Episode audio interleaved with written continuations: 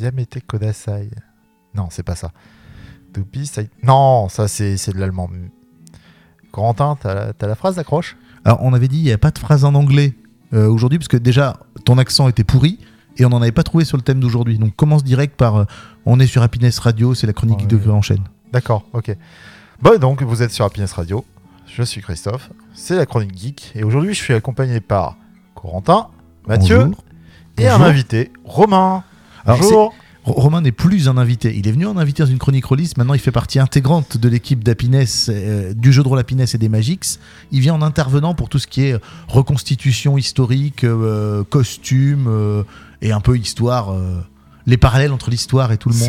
C'est euh, un peu notre chef costumier, si on peut. Voilà, c'est ça, c'est c'est le boss. Et vu que le sujet d'aujourd'hui, c'est. Le cosplay. On pouvait pas se passer du chef costumier. Ça aurait été un peu bête, n'est-ce pas?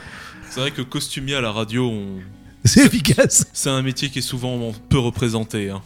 Tu dois C'est être vrai le que- seul. Il fait quoi? Bah, Les costumes pour les mecs de la radio. C'est que je pense que je peux prétendre être l'un des seuls en France du coup à faire ce métier. Ah, pour le coup, niveau emploi fictif, t'es pas mal. Bon. Alors on commence par quoi? Euh, Parce Alors, que le- là, tu, tu me donnes- on, on va commencer par un petit historique du, du cosplay avant de débattre des matériaux, des techniques et de ce qui se fait en France actuellement, parce que c'est quand même ce qui nous intéresse euh, dans le sujet. Alors, euh, on n'a pas de date exacte euh, de la création des premiers costumes pour chacun chez soi, quand tu as un héros, que tu as envie de te costumer, etc. Mais le premier qui s'est présenté en public avec un costume de héros d'un comics, et c'est aux États-Unis, c'est en 1939 à New York, au Worldcon, qui était l'ancêtre du Comic Con, hein, avant ça s'appelait comme ça. Et c'est euh, Forrest Junior Ackerman qui est venu en Homme du Futur, qui est un comics qui n'existe plus depuis les années 40, où c'était un mec avec une armure métallique qui crachait des éclairs. C'était un peu l'Iron Man de l'époque. Donc il est venu, il avait mis euh, des, pour faire des arcs électriques autour de ses mains, etc. Et il était venu en, habillé avec euh, un costume un peu en boîte de conserve pour faire l'Homme du Futur, qui était un ancien comic. En, terme original, c'était Future Man. hein, voilà, mais on traduit par Homme du Futur. voilà. Euh, c'était donc en 1939 à New York et après le terme vraiment de cosplay est apparu en 1984 au Comic Con de Los Angeles. Et euh, c'est un journaliste euh, qui a un journaliste américain. Le nom est totalement passé inaperçu parce que maintenant tout le monde a oublié qui a dit qu'il y avait eu beaucoup de gens qui avaient mis de l'argent qui avaient joué qui s'étaient amusés.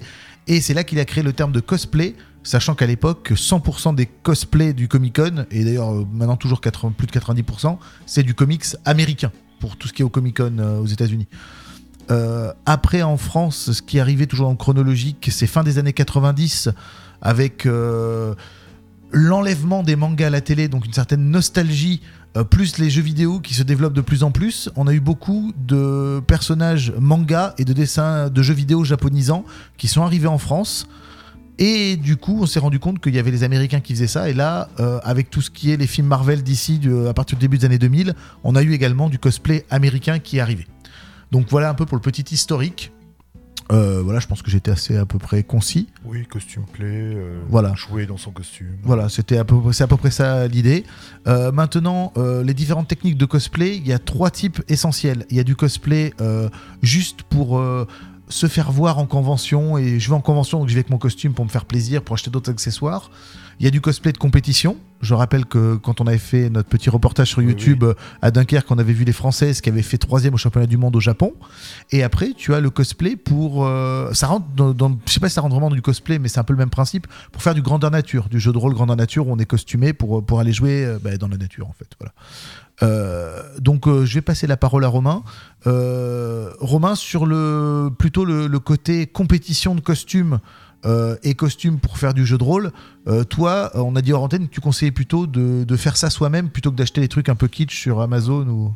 Du coup, c'est pas forcément le faire soi-même. Du coup, il y a plusieurs écoles dans le cosplay. Il y a ceux qui vont vraiment chercher à le faire entièrement eux-mêmes. C'est ceux des fois qu'on peut trouver sur internet un peu partout. Qui vont créer entièrement leur propre costume eux-mêmes. Il y a ceux qui vont acheter leur costume par des artisans. Ils vont le faire fabriquer par des artisans à la pièce. Donc là aussi, ça reste du costume de, de qualité ouais, très qualitatif. Et on a des cosplayers qui vont acheter en fait leur cosplay dans des choses un peu moins chères en convention, tout ça. Ou euh, sur internet, euh, Amazon, euh, AliExpress, on va pas tous les faire. hein. Il en faut un troisième pour qu'on soit bon. euh, Rakuten, voilà. Wish. Voilà, on en a fait quatre, on est bon. Donc, quand tu vas en convention et que tu regardes ces, ces- ces costumes, en fin de compte, tu te rends vite compte de la, de la qualité. Quand tu vas acheter chez Amazon, Twitch, Alibaba ou tous ces grands euh, vendeurs, entre guillemets, ces grossistes, cherchez le bon, bon terme, qualitativement, c'est pas terrible. Par contre, quand tu regardes ce qui a été fait par des, des cosplayers ou des professionnels, tu notes vraiment une très très très grosse différence.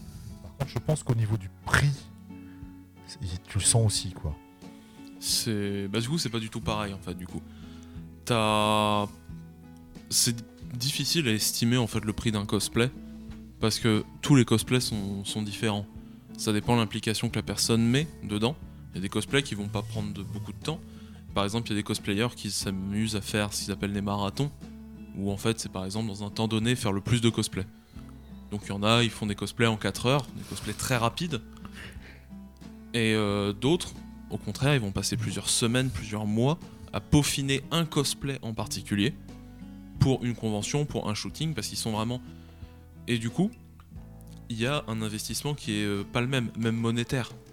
C'est entre la personne qui craft totalement, faut qu'il acquiert du matériel, faut qu'il acquiert des compétences.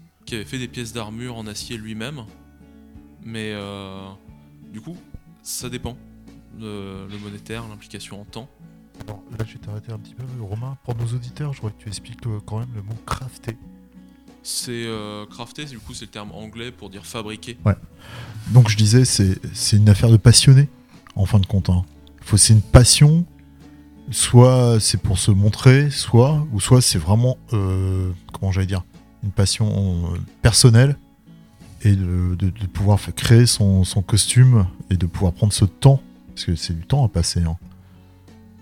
C'est, bah, du coup, il y a beaucoup de temps et on peut passer, euh, du coup, euh, moi, en faisant de l'artisanat pour euh, la reconstitution, le jeu de rôle, tout ça, on peut passer beaucoup de temps sur une pièce qui, veut, qui peut paraître anecdotique et qui va en fait être très importante. Ouais, qui peut faire la différence. C'est ça, parce que du coup, dans les costumes, il y a un adage qui est connu, c'est on remarque pas la présence de détails, on remarque l'absence de détails. Et on peut le voir sur certains cosplays, euh, quand ils sont trop, trop lisses, par exemple, euh, trop propres aussi, qu'ils n'ont pas été vieillis, ils n'ont pas eu de patine. Euh, du coup, on est sur des... on, remarque un peu à l'œil qu'il y a... En- En fait, tu, tu conseilles quand tu achètes du tissu neuf pour faire ton costume, d'user le tissu euh, avant de, de ton costume. Pareil pour le cuir, euh, c'est un peu ça. Ouais, après, la patine, ce qu'on appelle patiner un, objet, c'est. euh, soit il y a des produits qui, qui existent pour patiner, il y a des tutoriels sur internet qui expliquent comment patiner du tissu, tout ça, ou juste le porter, en fait, longtemps. Automatiquement, il va y avoir des petites usures, il y aura des petits accros, tout ça, et du coup, ça dépend le personnage. Mais euh, ça peut permettre de vieillir un peu un- tissu, lui donner un peu de, vécu. Par exemple, pour des cosplays de personnages qui font de, de la fantasy, euh, aventurier, par exemple Link, euh, on voit par ses, ses habits sont certes colorés, travaillés, mais euh, il, fait des, il fait des roulades tout le temps, tout ça. Donc, faut quand même avoir un petit cachet de réalisme, et c'est un des points forts qu'on a en, dans- en France, par exemple pour le cosplay. Euh, c'est faut s'approprier un peu le personnage du coup parce que on- un cosplayer pourra jamais être identique au personnage c'est pas possible que ça soit la taille la couleur des yeux le poids la forme du crâne tout ça c'est pas possible de coller à 100% au personnage c'est euh, pour les auditeurs qui veulent faire du cosplay ou qui en font qui peuvent complexer aussi par ça en regardant d'autres cosplayers tout ça faut se dire que le cosplay euh, Parfait. N'existe pas. il peut pas exister. C'est euh, ressembler, c'est parce que c'est des personnages fictifs, même s'ils se basent sur des personnes réelles, par exemple pour des moulages 3D du visage, tout ça, bah c'est pas, c'est pas vous. Et du coup, au Japon, ils, ils se griment plus pour ressembler au personnage, alors qu'en France, on va globalement, parce qu'il y a toujours de tout, hein, le personnage va se mélanger un peu avec la personne. Par exemple, au Japon, ils vont porter de grandes. euh, certains peuvent porter carrément des, systèmes pour euh, raffiner le visage, par exemple. Euh, des lentilles pour les yeux, pour agrandir les yeux, tout ça. Pour, faire aussi du, euh, du cosplay, par exemple, tu restes dans le fantastique, pour du cosplay, pour faire du Minotaur ou du Skaven, pour avoir un casque adapté, etc., ils mettent quelque chose par-dessus pour faire la forme du visage qui ressemble bah, à un rat pour un Skaven, etc. Ouais, ça c'est une tenue par exemple pour ceux qui, font du fury par exemple. Du coup, c'est des costumes anthropomorphiques. Donc anthropomorphique pour euh, expliquer rapidement ce que c'est, c'est des animaux qui se tiennent sur deux pattes et qui se comportent comme des humains. Par exemple, euh, film très connu euh, Zootopie par Oui. exemple euh, ou le chaboté dans le plus traditionnel. Et du coup, faut porter vraiment là un costume assez épais, assez lourd par-dessus. Alors, euh, tu parlais tout à l'heure des, des cosplayers professionnels. C'est extrêmement rare. Et leur but, c'est d'être représentant euh, d'une marque ou d'un personnage. Et ils, font ils peuvent se déplacer. Et leur but, c'est d'être là pour, euh, par exemple, faire euh, en gros la mascotte du stand quand ils sont à un stand euh, dans une convention, etc. Et en France, il y en a un. Il s'appelle Charles Bourras. Et c'est le cosplayer officiel de Nintendo France. C'est-à-dire quand tu, quand tu vas par exemple au, aux grandes conventions sur Paris, un peu partout, il y a un stand officiel Nintendo France. Celui qui est en Mario, en Link ou en Todd, c'est les trois principaux qu'il fait. La personne qui est dans le costume de cosplay, c'est lui. Lui, il est salarié pour faire ce costume-là et pour le porter dans les grands événements de Nintendo France. Voilà, quand ils sortent le nouveau Zelda, c'est lui qui est en Link pour le lancement. Quand ils sortent le nouveau Mario, c'est lui qui est en Mario. Quand ils avaient fait la course de Mario Kart pour présenter le nouveau Mario Kart, c'est lui qui était dans le kart euh, euh, déguisé en Mario. Il est payé par Nintendo pour faire ça. C'est le seul cosplayer professionnel en France. Je croyais que ça s'appelait mascotte? Alors, euh, c'est- la différence, c'est que euh, la mascotte ne fait qu'un seul personnage. C'est-à-dire que le mec qui fait euh, euh, le- la mascotte dans un club de sport, qui fait Auguste au CSP, il fait que Auguste au CSP. Voilà. Tu peux dire ça aux gens qui sont à Disney? Ah, mais à Disney, quand tu es embauché là-bas, si tu es embauché pour faire Dingo, tu ne fais que Dingo dans la journée. Tu fais que Dingo. Là, lui, il est là pour représenter tout le, tous les autres. Ah ouais, tu fais pas les autres personnages. En fait, si on te dit t'es un go, tu seras jamais Mickey.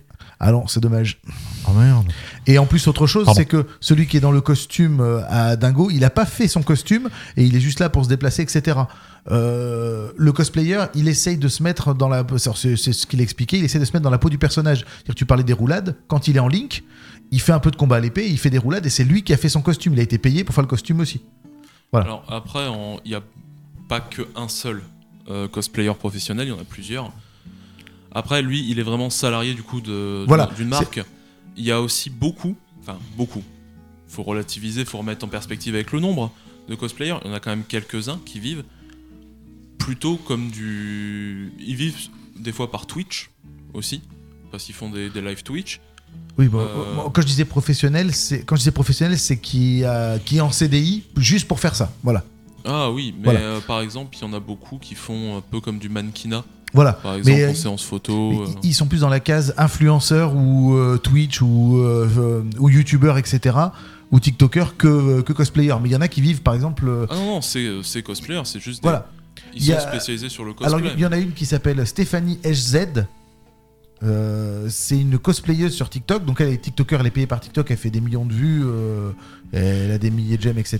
Elle, elle fait du, euh, du cosplay euh, féminin euh, d'animé japonais. Voilà, elle fait des personnages d'animé japonais, elle en fait plein. Et elle, elle a des TikTok où elle explique la confection du costume, le TikTok où, où elle explique la recherche sur le personnage, le TikTok où elle explique le personnage. Et quand elle a fait ces, deux, ces trois TikTok là, elle fait le TikTok où elle porte, euh, elle porte le costume. Elle en fait régulièrement. Mais elle, elle est payée par TikTok surtout. Voilà, donc pas, elle n'est pas salariée du- d'une marque. Et tu parlais tout à l'heure de, Fury. Euh, Fury, donc c'est euh, le fait de faire des anthropomorphiques. Et il y a le crossplayer, c'est le fait de quand tu es un garçon faire un cosplay de personnage féminin et inversement. Quand tu es une fille, faire un cosplay de personnage euh, masculin, ça s'appelle le crossplayer. Il y a un nom euh, spécifique là-dedans. Voilà, Mathieu, si tu as quelque chose à rajouter sur le cosplay, à part le fait que tu veux faire un paladin. euh, Non, mais je lui ai montré la dernière fois une, une belle image et il m'a dit Ah, ça serait bien en cosplay. Je l'ai regardé, j'ai fait non. Ah, tu parles le, le, cosplay où on est un petit peu, où les personnages sont un petit peu dénudés, c'est ça? Ah, il voulait faire du crossplay, lui. Oui, du crossplay, euh, du crossplay avec des petites oreilles de lapin et tout ça, non C'était c'était pas ça? Si, si, c'était ça. Non, j'ai jamais voulu faire ça, non. Alors, on, on va pas le mettre sous le tapis, hein, on est une émission de grande écoute et grand public, ouais. mais il y a du cosplay sexy, faut pas se voiler la face Oui. non plus. Aussi. C'est, euh, ils reprennent des personnages, euh, par exemple, je veux prendre l'exemple, un exemple commun, Lara Croft avec soit un short plus court, soit avec pas de short du tout et euh, un autre vêtement di- différent. pas que aussi, ça peut être des personnages, par exemple dans la Japanimation, qui vont être euh, de base relativement sexualisés. Ça, ça s'appelle le cosplay boudoir, c'est un peu du cosplay de charme. Et du coup, euh, c'est euh, bah, c'est vieux comme le monde, hein, de toute façon, ce genre de pratique. Oui, dans certaines boutiques, tu peux acheter des tenues d'infirmière et tout ça, c'est un peu le même principe. hein. Oui, mais en plus, il y a quand même un. Oui, il y a plus, c'est plus travaillé que ce que tu peux acheter dans ces même, boutiques-là, on est d'accord. Mais il fallait pas le mettre de côté, c'est un type de cosplay aussi qui existe. Et un qu'on n'a pas dit aussi, alors comme son nom l'indique, c'est l'historial play. Euh, c'est du cosplay historique. euh, qui a pour 90% le but de faire de la reconstitution et d'expliquer à des gens comment les gens vivaient. Euh, par exemple, il y a ceux qui refont sur le, plateau de Gergovie comment vivaient les légionnaires dans un camp romain. Ça rentre dans la catégorie cosplay, mais c'est des cosplay un peu ce que tu fais de- pour faire de la reconstitution. C'est un peu plus ça. Et ce qui se fait le plus en France, c'est le Seconde Guerre mondiale et le Napoléon. C'est les deux qui sont le plus courus avec le médiéval. C'est pour l'instant ce qu'on a vraiment le, le plus en termes de quantité pour la, reconstitution. Après, il faut pas confondre avec l'évocation qui, elle, ressemble plus à du costume, Mhm. à du cosplay. Du coup, on évoque une, une période historique sans forcément s'appuyer sur, une, euh, Des faits vraiment historiques. Sur des sources. sur des tenues particulières. La reconstitution, on va vraiment avoir des pro- des, du sourcé où on va chercher d'être le plus précis possible, euh, le plus plausible et le plus précis possible sur ce qu'on connaît. Les reconstitutions en France, il n'y en, a pas- y en a pas tant que ça, hein, du cosplay de reconstitution, parce que du coup, euh, il faut quand même un. Ah, il faut du matos. Non, parce que par exemple, si on, si on part sur la Seconde Guerre mondiale ou du Napoléon, c'est par rapport à une bataille donnée. Et c'est pas par rapport à une période, en fait, quand tu fais de la reconstitution historique. Oui, c'est par rapport à une bataille, et du coup, selon les batailles, l'équipement n'est pas le même, le positionnement, les tentes et tout ça, parce que le cosplay, la reconstitution historique et le cosplay, du coup, à ce, à ce moment-là, ça va être vraiment euh, les insignes de la, lé- de, on va dire, de, de la Légion, si on parle de- d'une Ouais. Légion romaine et tout ça. Ouais, ou euh, par exemple la 101e aéroportée, si on refait du Seconde Guerre mondiale, des trucs comme ça. Je vois ce que tu veux dire. Et euh, par exemple, du coup, on a de, de l'évocation, on a aussi du... Dans la reconstitution, en fait, c'est... euh, par exemple, pour le médiéval, on est sur des périodes très longues, et du coup, on prend des intervalles. Parce qu'on peut pas faire une reconstitution médiévale, parce que c'est euh, 1000 Oui. ans. Oui, l'équipement au 9e siècle n'est pas le même qu'au 15e. On Voilà, c'est ça. Donc on prend des, euh, des intervalles, par exemple de 30 ans, ou 40 ans, ou même moins, des fois, si une personne veut être vraiment très très précise.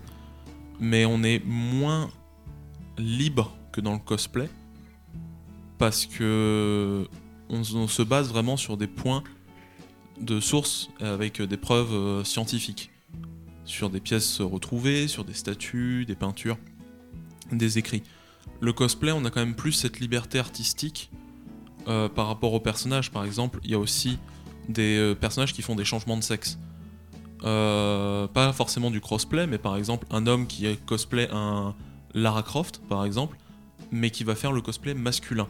Un Oui. peu comme. euh, Laurent Croft, quoi. voilà, un peu comme dans JDG, Laurent Croft, c'est euh, la même base. Par exemple, j'ai vu des cosplays, par exemple, de Kratos féminin aussi. Donc il y a aussi cette règle euh, où dans le cosplay, on, on fait un personnage, on reconnaît le personnage, mais on l'adapte. On l'arrange à- sa sauce. on- voilà, On on- s'approprie- le personnage. c'est ça. Et ça, ça se fait moins, au- au- par exemple, le Japon, qui est aussi un des plus grands territoires qui pratique le cosplay, euh, avec un très haut niveau aussi. Euh, Il y a quand même ce, ce changement qui est. si, si- si tu veux, le palmarès des championnats du monde de cosplay, c'est tous les deux ans. Il y en a eu cinq. Euh, alors, c'est pas par nation, c'est par équipe. Euh, les Japonais, ils sont premiers ou deuxièmes à chaque fois. Ils envoient deux équipes, c'est leurs deux équipes qui font un et deux à chaque fois. Voilà, donc euh, sur. euh, c'est pas mal. Ah, ils sont, de toute façon, les, les Japonais sont relativement jusqu'au boutiste dans leur, euh, dans leur pratique. À propos de, de, de cosplay un peu étrange, moi j'ai vu là dernièrement Chris Hemsworth donc l'acteur qui joue Thor, à côté d'un cosplayer, donc qui était du coup en cosplay, Thor, mais un Thor un peu spécial, c'est un Thor McDonald. Hein le Thor euh, McDo, là où il y a les nuggets, tout ça là Voilà. Donc on un va Thor. citer euh, Quick, Burger King. Oui, là, on le- oui, là du coup c'est un- un- en un- Ronald McDonald. Voilà. Pourquoi pas? C'est ça aussi, l'appropriation du personnage. Moi, euh, j'ai vu aussi euh, l'appropriation d'un univers aussi, pas forcément d'un personnage. J'ai vu le cosplay d'un mec qui a fait un cosplay chevalier du Zodiaque, sauf qu'il a créé son propre chevalier. C'est un chevalier qui n'existait pas. Euh, c'est il a fait euh, le chevalier du pigeon. C'est un français, il a fait un chevalier du pigeon. Donc il a fait son armure comme s'il était dans l'animé Chevalier Zodiac, mais c'était le pigeon. Le pigeon n'est pas dans l'animé. Voilà. Donc il a pris un univers, il a créé son chevalier. Et l'armure est pas trop mal en plus, c'est cohérent. Voilà, c'est par exemple les personnes qui font du cosplay euh, Warhammer 40 000 par exemple, et qui font des marquages de, de légions particuliers. Oui. Par exemple, ils inventent leur propre régiment de, De Space Marine. de Space Marine ou de gardes impériaux par exemple, avec leur propre code couleur, leur propre marquage.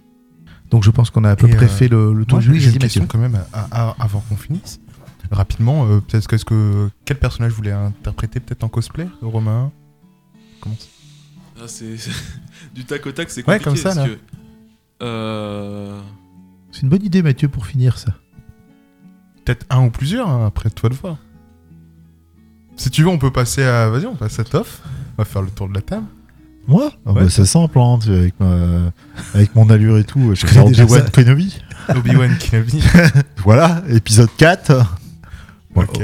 Moi, c'est facile. Le plus grand personnage de, de- de tout Euh, l'univers. on, on va dire qu'il faut que ça colle un peu près à, à ta Ah oui, c'est facile. Moi, c'est Jean-Eudes. Je- Notre Jean-Eudes national qu'on trouve sur euh, la chaîne YouTube des Magix. C'est un original. hein. C'est- Non, mais c'est- un cosplay euh, qui me colle particulièrement bien, je trouve. Euh, c'est le futur héros de toutes les ménagères de, de moins de 79 ans et demi. Euh, moi, je trouve qu'il est là pour, pour sauver la planète. Et euh, si jamais on fait un long métrage, il doit euh, sauver la planète avec son incroyable courage. Ok. Et, Romain, on revient sur toi du coup Je pense que ça serait Dijkstra dans The Witcher. Mais j'ai moyen envie de me raser la tête quand même. Ok. Tu vois pas qui c'est. Non, pas du tout. Bah faut, non, je rechercherai ça du coup. faut jouer au jeu, faut, faut lire les livres. hein. Ok. Moi non plus, je vois pas du tout qui c'est. Ok, ok. Je, je crois pas qu'il apparaisse dans la saison 2 là. On va voir. Ouais, mais euh, bon. Et toi, Mathieu? Moi? Euh. oh. J'ai pas réfléchi en fait non plus. Voilà, ça pose des questions, mais ça ça connaît pas les réponses. hein. Ah, ça s'est posé Ouais, des questions. hein. Non, mais du coup, euh... ah, je dirais bien. Ouais, si, peut-être mon, mon paladin d'en haut, parce que je le trouve stylé. Il est drôle. Et euh, non, sinon, un personnage connu. euh, Ah, peut-être un personnage de League of Legends, si. On avait dit Euh, connu. euh, si, si, si, un- il a un skin, c'est qui? C'est- Lucian. Lucian des Arcanes. Vraiment, j'adore ce Ok. skin. Il est euh, avec, il est, il a un long manteau rouge, deux pistolets rouges et jaunes, très stylé, des dreads, parfait. Sinon, moi, pour, pour être, pour être- sinon, moi, pour, pour être plus sérieux et euh, sortir de Jean-Eudes, ce serait Batman, tout simplement. Parce que l'avantage, c'est qu'avec le costume, euh, on s'en fout trop, un peu trop du physique. Ah. c'est pas Bruce Wayne, il, il Batman- a ressemblé à tellement de trucs différents. euh. Bat- Batman fin de carrière, quoi. Ouais, c'est Fat, c'est Fat- c'est- c'est Fatman. C'est Batman qui a abusé du, du, du Thor McDonald. On va finir sur cette petite note euh, humoristique. Alors, Toff, euh, c'est pas celle où tu as participé le plus euh, de Chronique Geek, mais on avait un spécialiste quand même qui était là, donc fallait en profiter. Bah oui, il faut Et- en profiter justement, c'est bien. Et j'espère que tu reviendras, tu reviendras bientôt avec une mythique phrase anglaise en introduction. Et quel sera le thème de la prochaine Chronique Geek?